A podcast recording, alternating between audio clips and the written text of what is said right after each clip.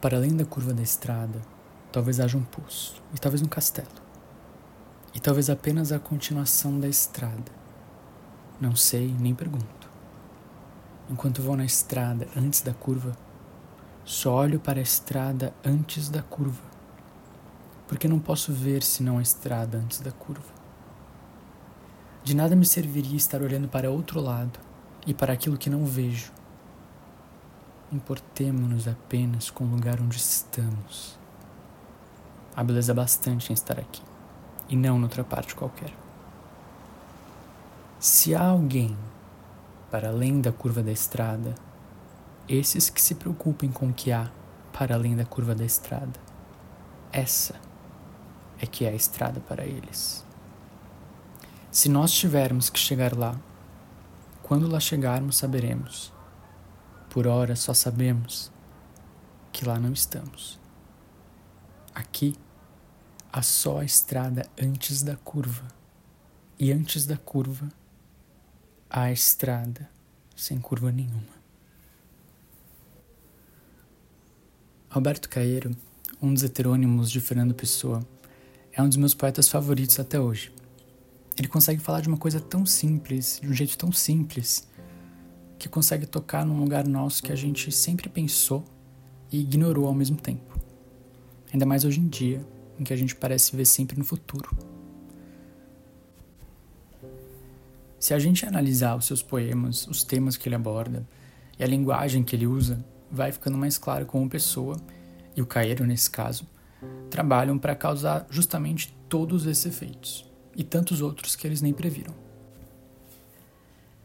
Tem quem veja aqui mais a ignorância do futuro, tem quem entenda a necessidade de estar no presente, porque só ele é real de fato. O que está ao nosso alcance é o que deveria importar aqui para o Cairo.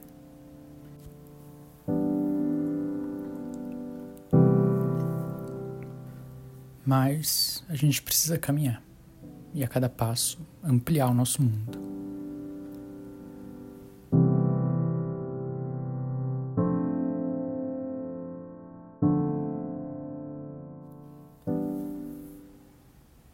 Caminante son tus huellas, el camino y nada más.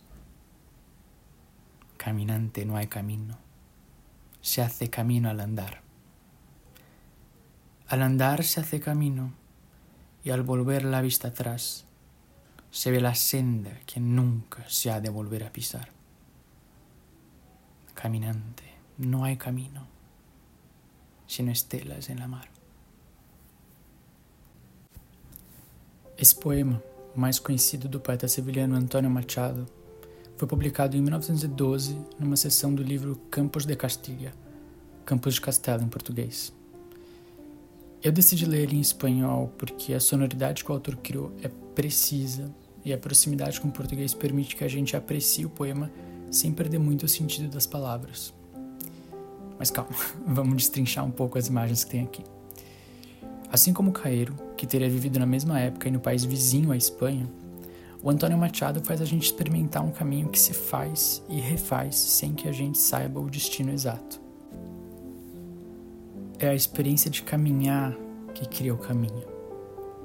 Não tem roteiro nem estrada.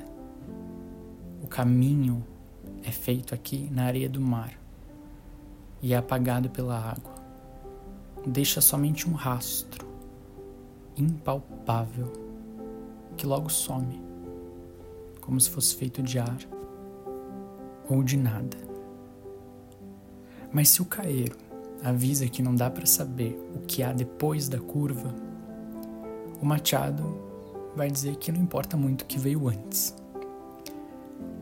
Tá, o caminho é feito de pegadas, mas em retrospecto, a gente nunca vai pisar no mesmo lugar de novo a urgência do futuro e o reconhecimento do passado parecem servir para pressionar essa microexistência que é o presente. E o presente é a vida. É o que há, o que existe, o que vive. Para encerrar esse episódio, que já está um pouco longo, eu trouxe um pequeno trecho de um livro que sempre me acompanha.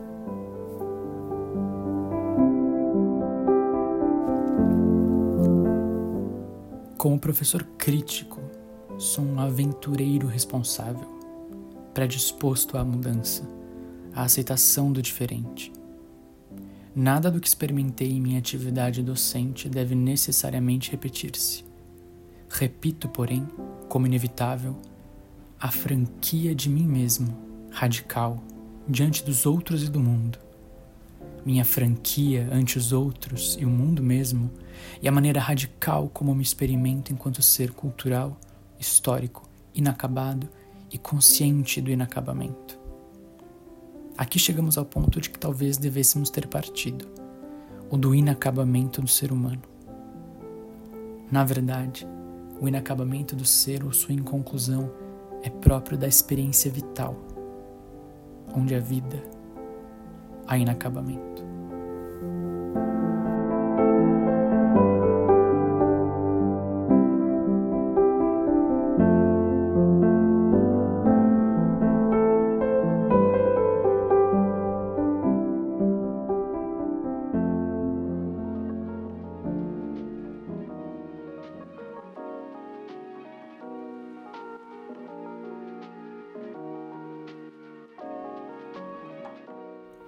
Oi, eu sou o Paulo.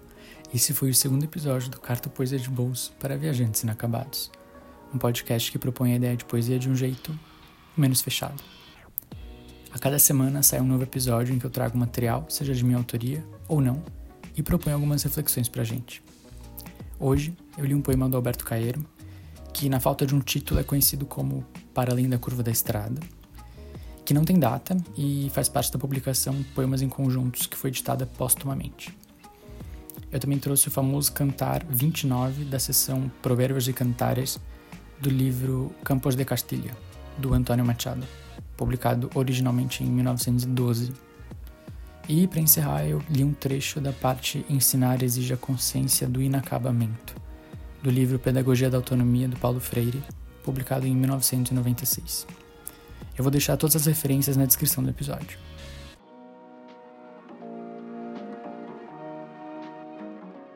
Até semana que vem e bora se perder.